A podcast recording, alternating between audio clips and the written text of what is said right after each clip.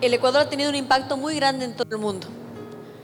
Nosotros somos el primer país que lo reconoció en el 2008, sin embargo ya hay más de seis países que han reconocido derechos de la naturaleza en varias maneras, a manera de la Constitución, por ejemplo, solamente Ecuador y en Bolivia a través de, varias leyes, en la Constitución del Estado Federal de México, de la Ciudad de México, en varios ríos, en, un río en India, en uno en Colombia, en Argentina se está trabajando el tema. En municipalidades en Estados Unidos, hay más de 100 municipalidades en Estados Unidos que reconocen derechos de la naturaleza. Les voy a contar un poco más también de los diálogos de armonía con la naturaleza que lo, ha recibido Naciones Unidas y todo eso empieza por nuestro esfuerzo en el 2008. En el pasado buscaron fórmulas, este sistema, cómo manipular a la humanidad. Primero, el alcohol. Lo lograron y acabaron con gran parte de la humanidad, su conciencia.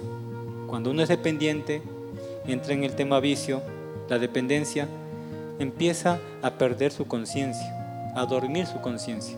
Entonces a los humanos, tanto en las culturas ancestrales como en las ciudades, empezó el alcohol, alcohol, alcohol, así que todo el mundo tomaba alcohol y bajaba su energía. Su nivel espiritual baja con el alcohol. Después, como que se iba controlando esto, pero cuando ya los pueblos nativos iban desapareciendo, a los pocos que quedaban, los regalitos que le llaman era alcohol. Esas comunidades yo las he visto, se hacían borrachos. Y como seres borrachos eh, perdían sus conciencias, ya no se cultivaba nada de sus saberes ancestrales. Despuésito ya venían los alcohólicos anónimos y toda esta historia para poder ayudarles, ¿no? Una forma, le dan como la fábrica que vende las armas y una vez al año dona para la, la paz, pero vende armas todos los días que en la Asamblea Constituyente nosotros, eh, que se, se, aprobó el artículo 10 en el, en, el 2000, en el 10 de abril de 2008, 97 personas votaron a favor de, de, esta, de este reconocimiento. Y nosotros creímos al comienzo, cuando, porque yo me involucré desde sus inicios en la Asamblea Constituyente para meter el tema, que esto iba a ser solamente un tema que iba a generar debate, como que la gente se pregunte si sí, en verdad la naturaleza debería tener derechos, pero que no transforme, que no se acepte. Teníamos pocas esperanzas que esto suceda, pero sucedió con una gran mayoría, pese a que nuestros mayores detractores fueron algunos incluso ambientalistas, otros abogados, porque no entendían. El, abogado el primer día de leyes les dice, sujeto de derechos es la persona, una corporación, porque las empresas son sujetos de derechos, pero no la naturaleza. La naturaleza es un objeto. Entonces, créanlo o no, nuestros detractores fueron muchos abogados. Pero sin embargo, el humano aprende y dice no. Algunos dicen sí al alcohol, otros más o menos prueban y salen. Después, las drogas. Hubo la era de las drogas, ¿no? Y hay todavía. Hasta las escuelas, colegios, por todas partes viene droga, droga. Y el humano otra vez entra en otra dependencia. A pesar de todo, siempre hay la solución y buscan, hay caminos para evitar la droga, ¿no? Canales informativos, escuelas, muchas formas de cómo estar pendiente de qué es droga y cómo evitarlas, de caer en esa dependencia del poder oscuro degenerado. Le hemos quitado los derechos de la naturaleza y, también nos hemos olvidado que somos la naturaleza, ¿no? Entonces tenemos que regresar un poco a eso porque nuestra supervivencia ahora depende mucho de eso, ¿no? Y de encontrar mm, ese fluir con la naturaleza misma. Entonces creo que eso está en encontrar ese punto de energía femenina, tanto los hombres como las mujeres, ambos.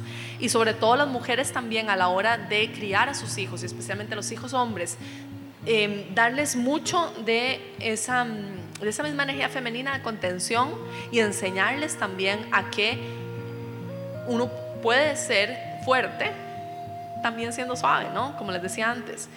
¿Qué se reconoció? Se reconoció, si ustedes ven el capítulo 7, eh, y a mí me encanta porque el, el, artículo 71 habla de la naturaleza o Pachamama, donde se realiza o produce la vida, tiene derecho a que se respete integralmente su existencia, mantenimiento, regeneración de ciclos vitales, estructura, funciones y procesos evolutivos. ¿Por qué me encanta principalmente este artículo? Porque fueron, fueron y fuimos bien efectivos en una cosa. Pusimos un sinónimo a naturaleza o Pachamama. Y no son sinónimos, en el sentido que para los occidentales la naturaleza puede ser simplemente un árbol, el, el bosque, pero la Pachamama es mucho más. La Pachamama es del cosmos, es de la espiritualidad, es muchísimo más amplio. Entonces este artículo nos da la oportunidad de reconocer mucho más de lo que, lo que estamos haciendo y lo que les voy a mostrar que se ha hecho.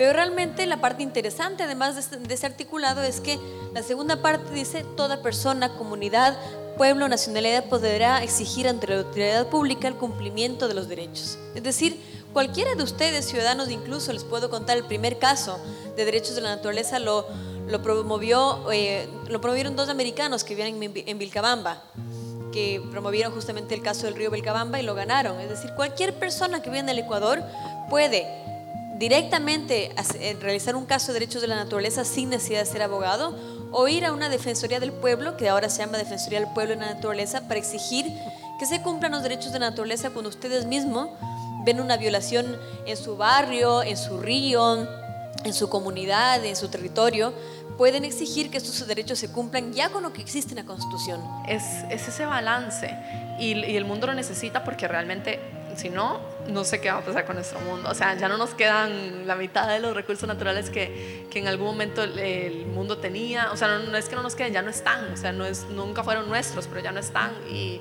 y si queremos que, no sé, si queremos ver de verdad un mundo con más amor, con más paz y con más derechos sobre las personas, eh, sobre los, la naturaleza que tiene sus derechos, necesitamos eso, ¿no? Entonces esto les comento y por eso la, la idea de, de- de dar charlas y de comentar esto, porque no, yo creo que, que los poderes no quieren que sepamos esto, no quieren que sepamos que tenemos esta herramienta y que podemos exigirlo y hacerlo realidad. Pero es hora que, que nos, que nos empoderemos de este reconocimiento, ¿no? Si seguimos, eh, ¿qué es lo que plantea este respeto? Primero su existencia, que es evidente, pero como les decía, somos el primer país que lo hace.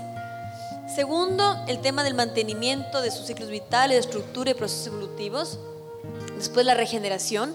La regeneración es clave porque ya hay mucho daño que se le ha hecho a la madre tierra y necesitamos aportar para el tema regenerar, reforestar, o peor aún, reforestar con pinos o eucaliptos, sino muchas veces incluso dejar la naturaleza en paz, que se pueda ir regenerando sola. Eh, pero una cosa muy importante es el último punto, que es la restauración integral.